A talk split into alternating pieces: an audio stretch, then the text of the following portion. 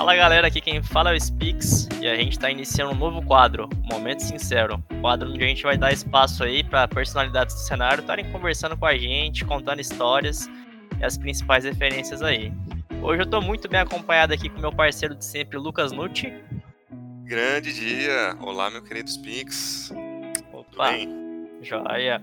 A gente também está aqui com um crossover aí que a gente estava adiando aí para fazer, mas hoje ele tá acontecendo com o Tarneg aí do Clutch Cash.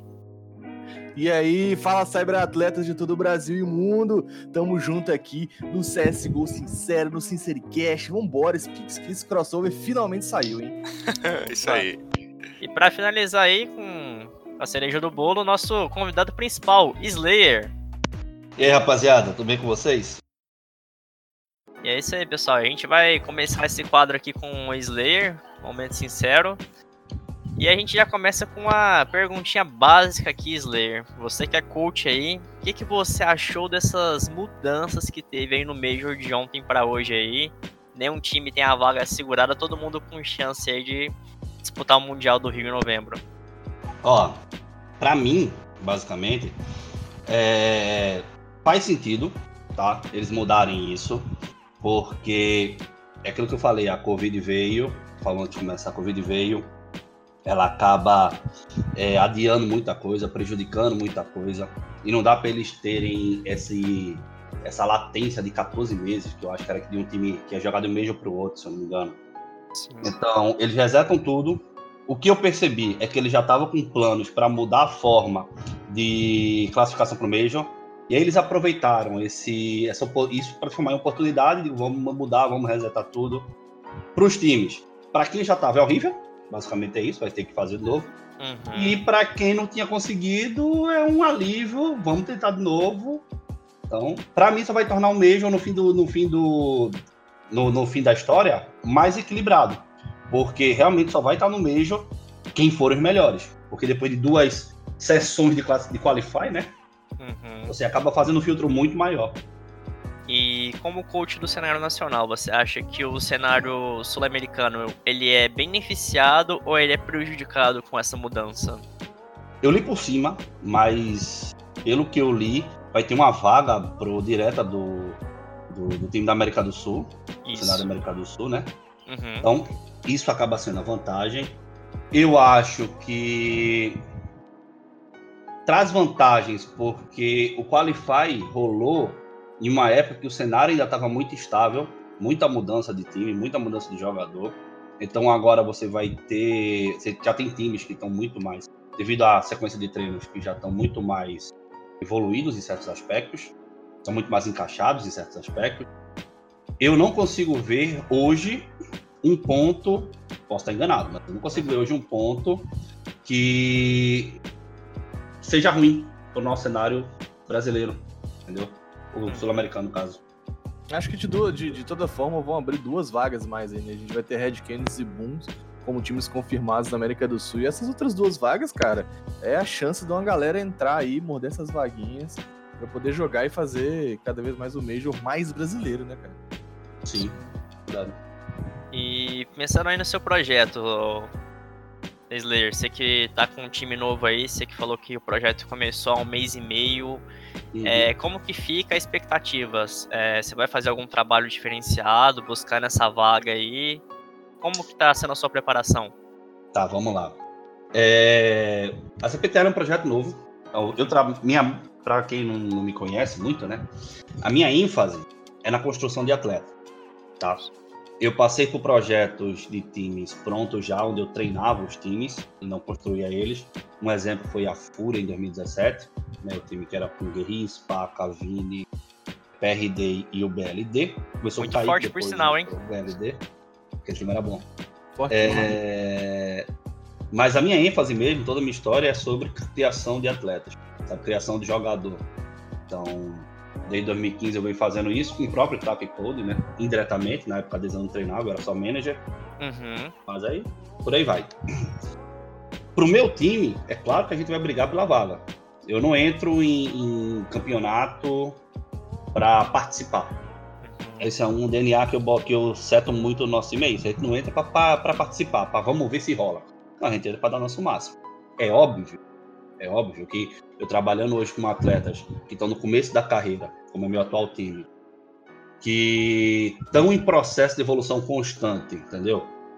E uma coisa que eu tenho visto muito nesse time é que o start desse time tem sido muito mais rápido e muito maior do que outros projetos, por exemplo, que já deu certo no passado. Então, estou muito empolgado com esse start que a gente tem, mas ainda falta coisas. Por exemplo, se eu pego hoje uma Detona e uma PEN, hoje, é a melhor, eu acho que a melhor, a melhor forma que a gente tem de ganhar deles é os moleques estão muito bem nesse dia de mira. Porque uhum. tem muita coisa que a PEN e que a Detona tem que meu time hoje não tem. Estamos trabalhando. Eles já sabem o que são essas coisas. Então é por isso que eu falo. É, o processo de construção de atleta não é tão rápido. Para o Major, é como eu falei, eu vou ter tempo. Quem sabe daqui a seis meses meu time não está em outro patamar, brigando por outra vaga. Sim. É isso. Mas, e falando um pouquinho sobre o time, pra galera que não conhece, é, o que, que, é o projeto da CPTL e quem são os membros? Quais são os jogadores que fazem parte da equipe? Vamos lá. É, a CPTL, que é a Capital Esportes, é, um, é uma organização de Brasília, tá? Ela é composta de três sócios e eles estão investindo no cenário local barra nacional de uma forma que eu estou gostando, sabe? Quando, quando eu entrei nesse projeto, ele ele, por mais que ele ainda seja pequeno, que esteja crescendo, é um projeto que é muito ambicioso e que daqui a um, dois anos pode estar em outro patamar. Sobre o time, quando a gente, quando eu, eu, come, eu comecei a treinar esses moleques antes do dele estar na capital, a capital chegou e já estava com eles. Uhum. São moleques de começo de carreira, então o time é composto do Saipes, do Rox, né, que é o Marcos, do uhum é, Spice, que entrou essa semana, do Pune, que é um moleque que tem muito potencial, e do KNF, que já tem um tempo de cenário, mas é um cara fantástico, que para mim só faltava ele estar tá num ambiente bom para ele evoluir. Uhum. O que eu posso falar desse time hoje? É um time que taticamente é encaixado, tecnicamente são muito bons, entendeu? São moleques extremamente disciplinados, são moleques. É assim uma coisa que eu, que eu deixo muito clara acho que para quem me conhece, para quem trabalha comigo, é que meu método de trabalho ele é um pouco diferente da, da maioria do, do dos coaches que você conhece por aí. Uhum. Eu tenho a minha base de trabalho é muito em cima de disciplina e produtividade. Então, eu sou o cara que vou estar tá lá exigindo dia de trabalho, que vou lá estar tá trabalhando domingo a sexta a gente está treinando, não existe treino miado, não existe treino Faltou. E assim, encontrar hoje jogadores que entrem nesse método, que, se, que aceitem trabalhar dentro desse método, que basicamente é o método que dá certo em qualquer esporte tradicional ou não, é, hoje em dia não é tão fácil ainda, entendeu? É uma filosofia que tem morrido aí, né, cara? A galera não tem curtido muito essa pressão que, é, é, que você tem proposto aí a fazer, né? A galera tem corrido um pouco desse tipo de coach, né, cara? Mas eu, eu boto fé, cara. Esse, esse é o único jeito de chegar no sucesso. É disciplina e treinamento, cara. Não tem como não. Uhum. Ah, eu, digo muito, eu digo muito assim. Quem não gosta do meu método, eu respeito, eu desejo toda a sorte do mundo. Torço muito para muitos jogadores que discordam do meu método, mas eu não vou trabalhar. Entendeu? Uhum. Então, eu gosto muito de uma frase que eu digo muito, que é para mim não existe jogador ruim, existe jogador mal treinado. Entendeu? Então. É que você não é... conhece o Spix, cara. Eu ia falar isso agora. Será que o Tarnag vai ter chance aí pra ser Me dá... O bagulho tá doido.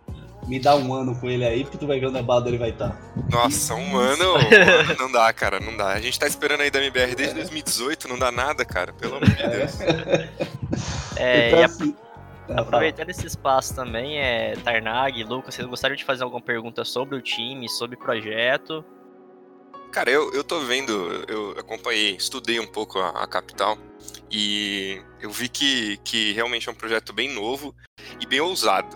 Porque assim, o Slayer é um cara que já passou por, por times que a gente é, considera grandes hoje, né? É, o time que tinha Taco e Cold lá na Dex, a Fúria, a própria Fúria que você comentou agora há pouco. Então é um cara com muita bagagem.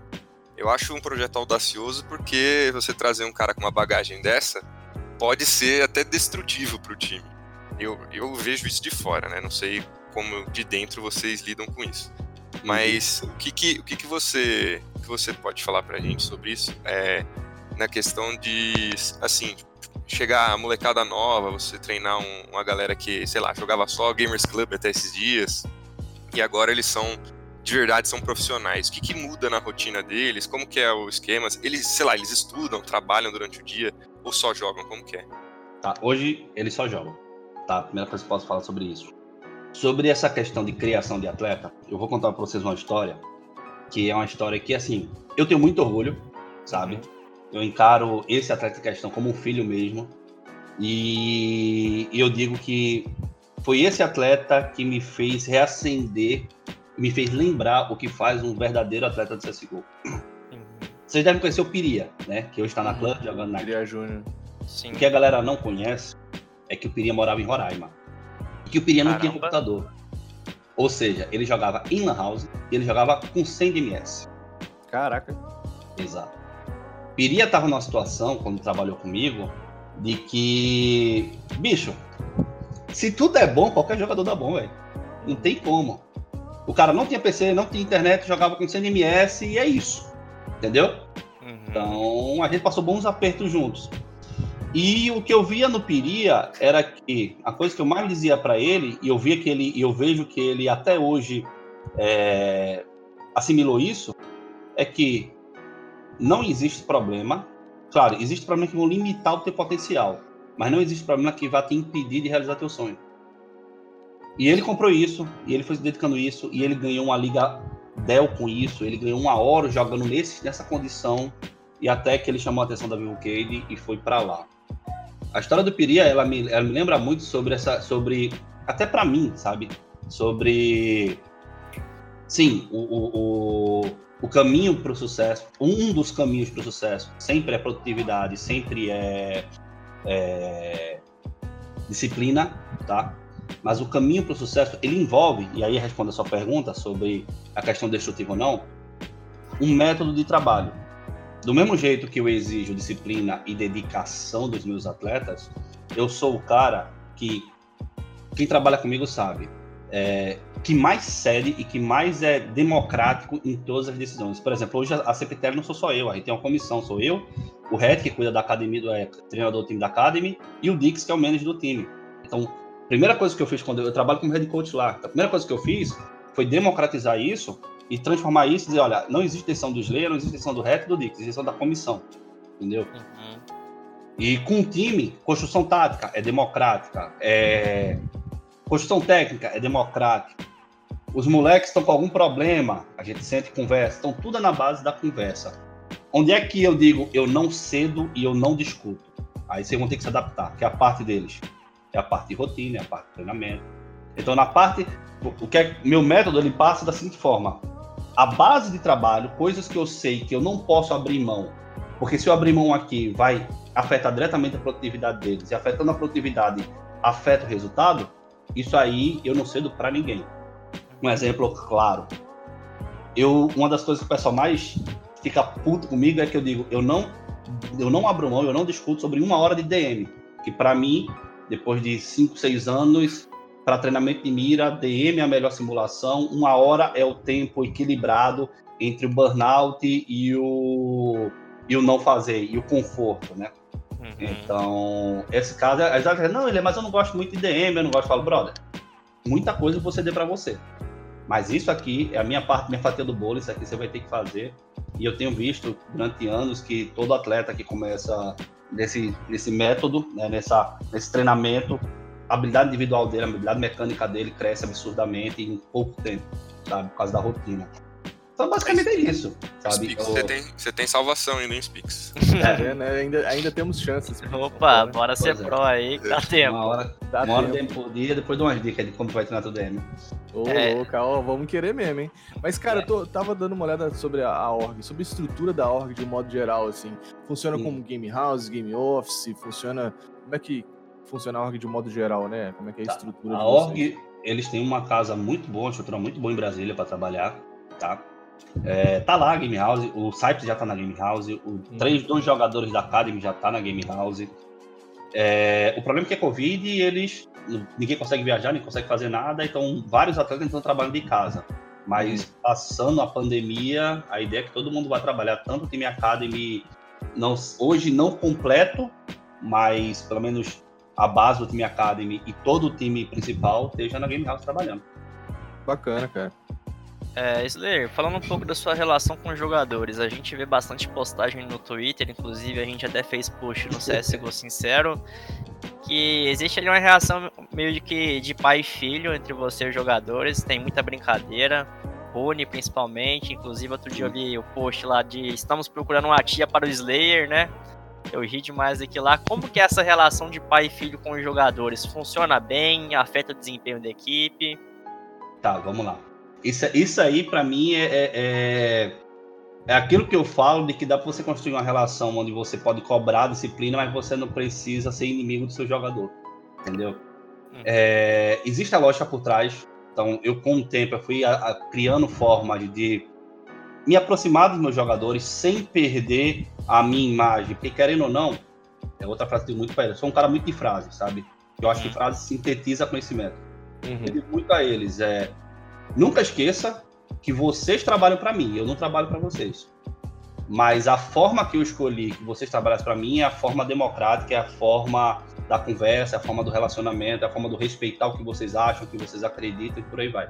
Essa é a parte séria da brincadeira. Então, fora de mapa, é, todos nós somos muitos amigos, eu realmente trato eles como irmãos mais novos, filhos. Em, em, eu tenho essa relação com meus atletas, entendeu? Também os mais novos, né? Porque querendo ou não, tem o dobro da idade do, do, de vários deles. E, sinceramente, tanto esse quanto o time do Santos era. Eu sou um cara que, por incrível que pareça, fora do ambiente de trabalho, eu sou muito eu tenho um humor muito. Eu tenho um humor muito ácido, mas, humor, mas eu tenho humor, sabe? Então eu alestro muito. Uhum. Eu fico brincando, fico chamando de streamer, de pugzeiro. Eu fico. os, os moleques começaram a arrumar namoradinha, aí eu comecei a fazer post alestrando no Twitter. Aí eles falam no treino, eu posto no Twitter. Aí eles ficam putos, essa porta tá parecendo um BBB, entendeu? é isso. É, sobre o Santos, acho que o Tarneg tinha uma pergunta pra fazer, né, o Tarneg? Ô, louco, ao vivo denúncia, é isso? Opa! Cê... E é, Pix filho da mãe. Como é que rolou essa transição do Santos aí pra CPTL e, e, e como que foi é, chegar nessa CPTL de um modo geral, né? Como é que foi? É a transição mesmo, de fato, de um time pro outro e como que surgiu o projeto. De... Tá. É... O Santos foi um, um, projeto, acho que foi um dos. O Santos, na verdade, para mim, foi o. Tipo, eu quero ver se tu é bom agora, sabe? Uhum foi um puta desafio. Eu comecei no Santos para treinar time feminino. Uhum. E não era um time feminino de meninas boas ou de meninas que já estavam tempo no cenário. Não. Uhum. O Léo de Prado, que é o dono, falou: olha, eu tenho algumas meninas que eu tô de olho e eu quero que você treine. Falei, tá, quem são? Aí a primeira versão era Isabela, que hoje tá na Fúria, uhum. Larinha, que hoje tá na reserva da Fúria, era Letícia, que hoje eu acho que ela tá sem time, que virou streamer, que é a Lê. Uhum. Uh, e aí algumas outras. Aí teve a Júlia também, mas teve algumas outras. Sei que o time mais que encaixou mesmo foi, foi Isa, Larinha, Dinha, a Fate ficou um tempo, mas a Bubu e a Napo. Esse foi o time que mais bom. encaixou. Bom. O mais, engra... o mais engraçado é que quando eu comecei com a Isabela e com a Larinha, eu fico brincando com ela, ela não sabia fazer uma... ela não sabia pra que servia molotov. Isso ironicamente falando. Sério. Elas compravam bomba e não usavam bomba, não existia isso. Então, ali foi um trabalho que eu falei, bicho, se eu conseguir fazer essas minas, jogar. E, e, o cenário feminino, você pode falar o que quiser, mas ele ainda é, é muito subestimado. Então hum, você é embrionário, né? O cenário feminino é meio embrionário. É, ele é embrionário, mas ele é muito subestimado também. Porque assim, existe. Quando eu cheguei, sim, o, o, a parte tática das meninas era uma parte tática na, na realidade, como é que funcionava a parte tática no cenário feminino? O brotherzinho que estava afim da mina, ou o namorado da mina, sentava, passava duas, três táticas, dizia, ó, faz essa tática que vai dar bom. A menina não sabia para que servia a tática, como funcionaria, como executar bem, qual era a importância da tática, qual time fazer, entendeu? A menina não sabia como fazer, construir um round, como fazer padrão. E eu digo, bem, vamos trabalhar isso aqui da base, da base, da base. Fui trabalhando com elas, tanto em aspecto mindset, quanto aspecto técnico, quanto aspecto tático, quanto aspecto individual. E foi muito também laboratório de métodos que eu uso até hoje. Em novembro, a gente, tava, a gente já tinha é, ganhado acho que uma liga, acho que começou em outubro, acho que uma. No final, sei que foram cinco ligas femininas seguidas. Não, Uhum. cinco ligas femininas com uma. Com uma. A Azures ganhou uma da final da gente, mas no final foi cinco. Mas ter ganhado uma ou duas, e aí o Leonardo falou: Bruno, meu projeto masculino não tá andando, eu quero te puxar pra head coach do Santos, e eu quero que cuide dos dois times. Aí trouxe o Nandum, que hoje é técnico da Fúria, então ele virou meu assistente nessa época, e pro masculino ele trouxe o Sev, que hoje também é do TZ. O Sev tava com começo de Uhum. carreira, acho que foi a primeira grande oportunidade do Sev, posso estar enganado.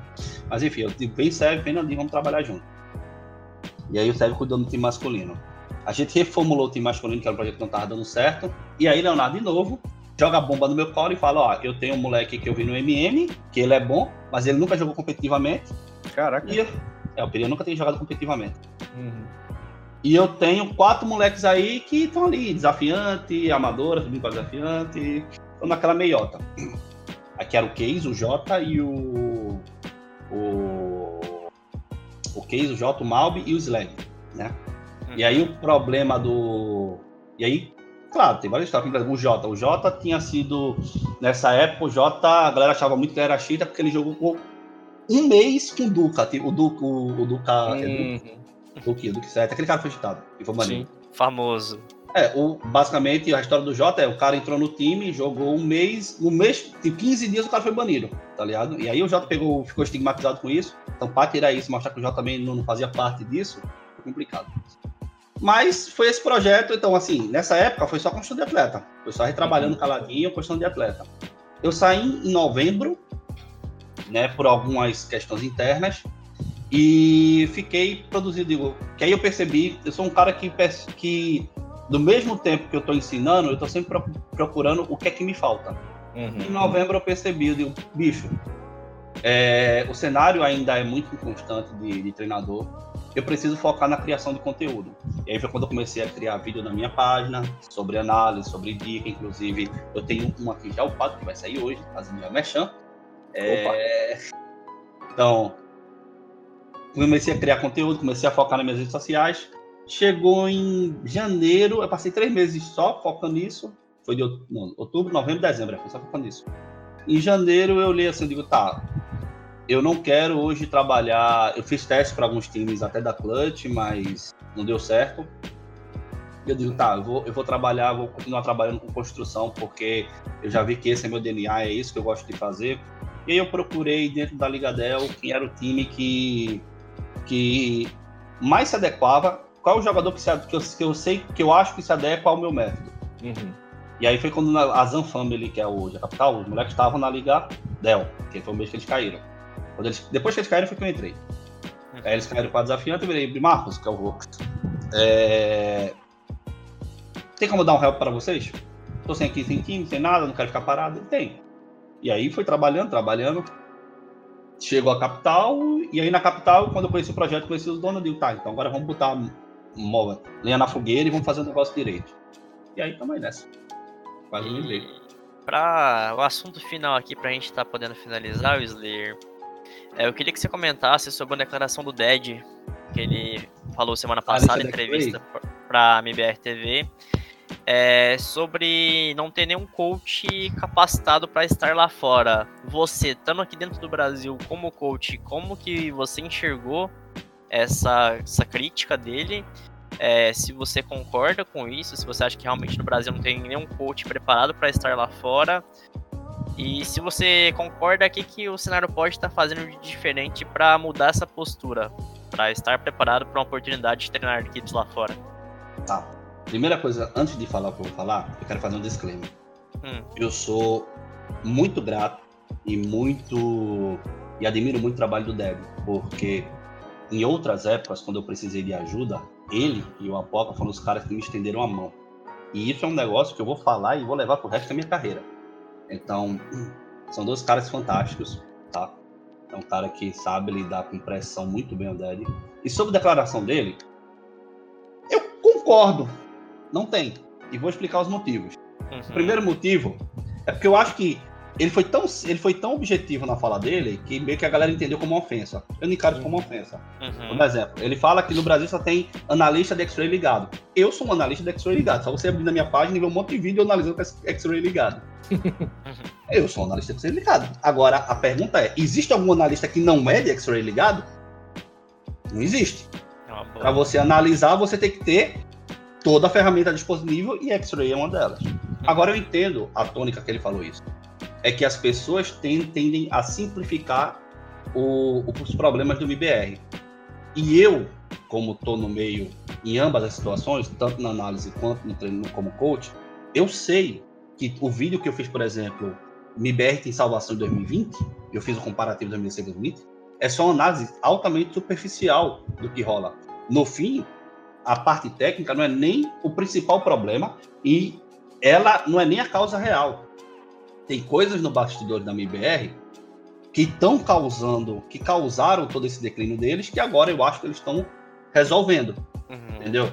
E foi nessa parte que ele, que ele quis falar. Ah, Para mim, o que eu entendi quando ele falou foi que é muito fácil falar de fora. Difícil é ter que lidar com as situações aqui dentro. Eu sei porque eu vivo com isso também. É muito fácil falar do meu time, do, da desempenho do meu time, mas lida com os problemas, com as situações, que aí tu vai ter mais empatia com os nossos problemas, entendeu? Então, sim, eu concordo com o que ele falou. Agora, sobre competência de treinador, tá? Vou fazer um- um- uma linha para vocês. Hoje existe um grupo no Brasil chamado Coach BR, que eu acho que um de vocês está nele, né? O Lucas. Sou eu mesmo. Né? Onde a gente tenta reunir todos os possíveis talentos do CSGO. E aí eu vou tecer uma crítica até aos meus, né? Ao pessoal que está no, no, no coach. No Brasil existe. Quando eu comecei nesse mercado, não existia nada. Tá? Não existia basicamente nada. Não existia coach. Quem era, quem era treinador desse meio?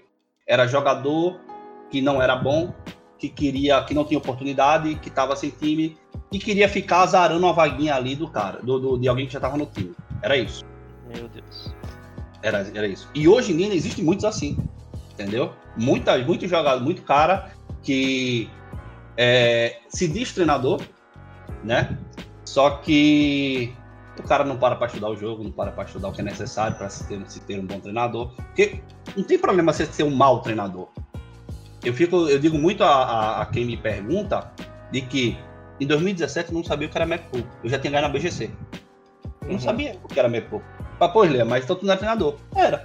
Porque eu estava estudando sobre coach esportivo, eu estava estudando sobre liderança, eu estava estudando sobre aspectos, e, eu, e no, no time, por exemplo, na Fúria, eu não tenho nenhuma vergonha de dizer que na Fúria quem cuidava de toda a parte técnica do time era o Guerri.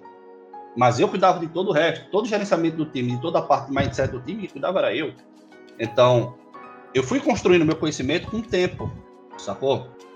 E não tem problema você hoje não ser bom tecnicamente, mas você precisa se dedicar e focar para você ser um bom profissional. E o problema é que tem muito cara que se diz treinador que não se foca nisso. Tem muito manager, que é uma puta função que é desvalorizada, é mais valorizado hoje em dia que o, que o treinador, porque não tem alguém que levante a bandeira, como por exemplo eu e o Gil tenta levantar no, no mercado de coach, é, na questão do manager, que é fundamental em qualquer comissão. Então, basicamente, na minha, a minha visão é que falta competência no Brasil, certo? A gente tenta fazer o máximo que a gente pode para ajudar. Então, por exemplo, eu, tentei ajudar muito o Ded, eu tentei ajudar muito o Nandim, eu tô, hoje eu tô ajudando, tentando ajudar muito a Manu. Então, a Manu, que para mim tem um puta potencial nessa carreira, para mim vai ser uma das maiores treinadoras, e ela é treinadora de masculino sendo mulher. Olha, Uhum. Caramba. Pois é. Velho. Pois é. Então acho que vai ser um- uma puta treinadora essa, essa, essa mina.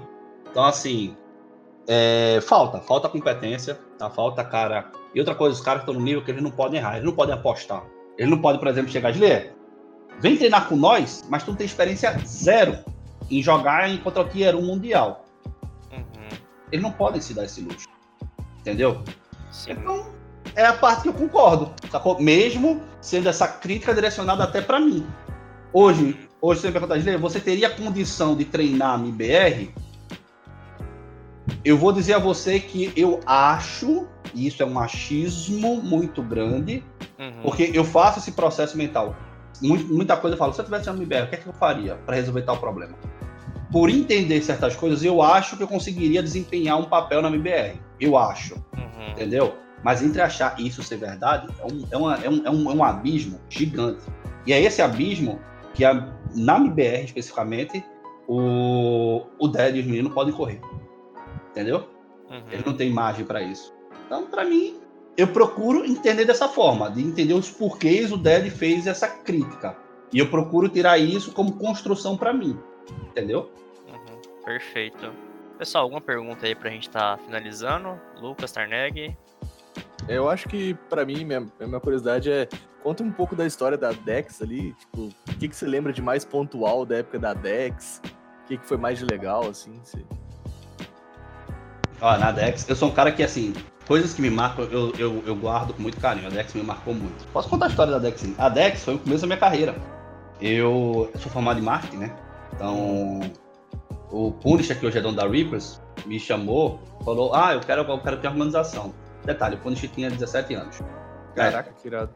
Pois é. Eu quero ter minha organização e por aí vai. Digo, bora, vamos trabalhar. E aí eu trabalhava como diretor operacional. Então, ou seja, a Dex, que vocês conhecem, quem, quem operacionalizava ela e fazia o bagulho rodar era eu. E nada a ver com CS. Eles tinham esse time de CS com Code com Taco, que era começo de carreira, ninguém sabia quem era. Taco era. O Code era chamado de Chitado, né? e aí eu disse, pô, isso é legal, velho. Na época, tipo, eu já tinha tido uma experiência porque eu participei do. Eu tinha montado um time de LOL uma vez e tinha participado do primeiro CBLOL, né? A Dex, acho que foi na Dex já. Ela participou na primeira, do primeiro CBLOL que rolou em estúdio. É, mas eu tinha experiência zero com CSGO. E aí a gente montou esse time.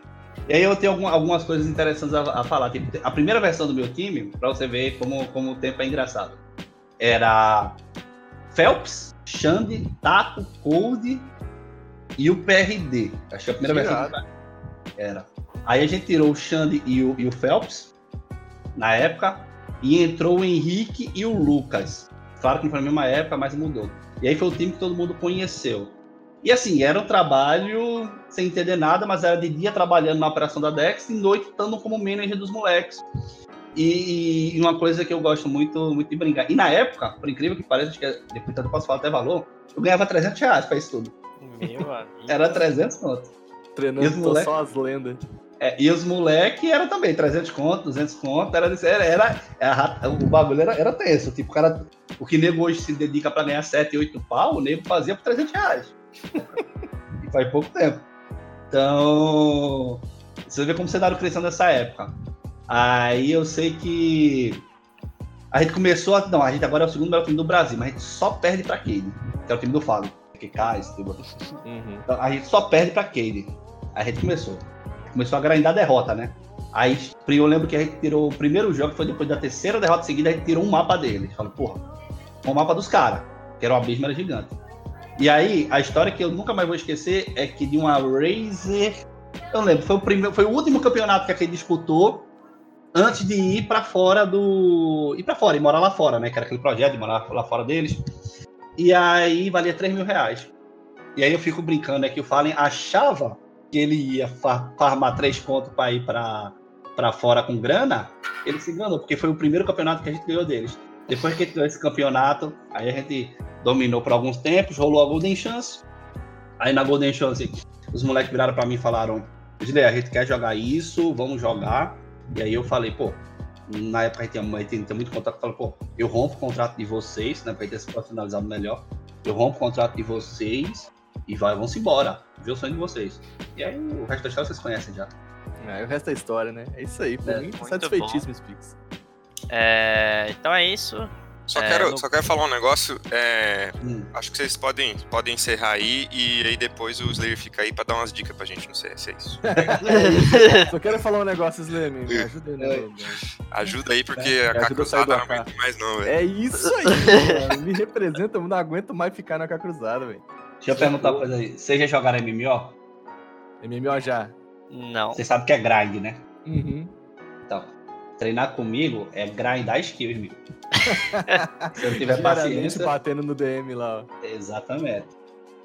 Então é isso aí, rapaziada. Queria agradecer muito ao Slayer por estar tá participando aqui. Queria agradecer também ao Lucas, ao Tarneg aí. Se precisar da gente também lá no Clutchcast, pode chamar. Opa, vou sim. E abrir espaço aí pro Slayer fazer agradecimento aí, se ele quiser. Convidar ah. a galera também para assistir o episódio aí, que tá muito legal. Ouvir, né? Isso.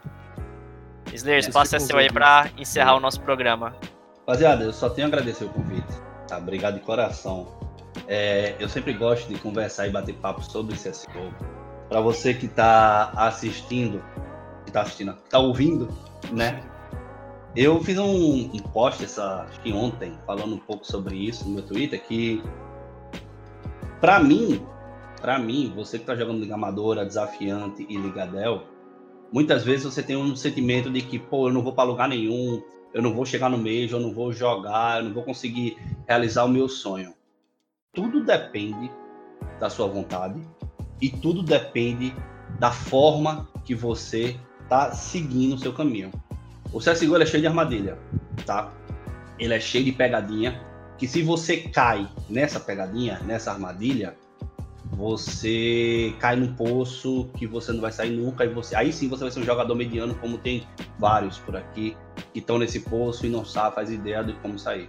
A pegadinha mais famosa é o tal do ego entendeu? É a falta de humildade é, é você se achar melhor do que os outros sendo que você nunca ganhou nada eu uma coisa que eu bato muito na tecla e digo muito aos meus atletas até para dar uma uma adicionada eu falo você é o resultado você o seu nível ele é o produto dos seus resultados. Se você não ganhou porra nenhuma, você não pode ser escroto, você não pode ter ego alto, você tem que baixar a bolinha, pezinho no chão, trabalhar comendo feijão com farinha, comendo aqui na minha terra e tentar grindar. Depois que você começa a ganhar coisa, aí a humildade vira um estilo de vida, vira uma forma de, de você entender e valorizar. Para mim, é essa, é você valorizar e que você não chegou onde você chegou por mágica.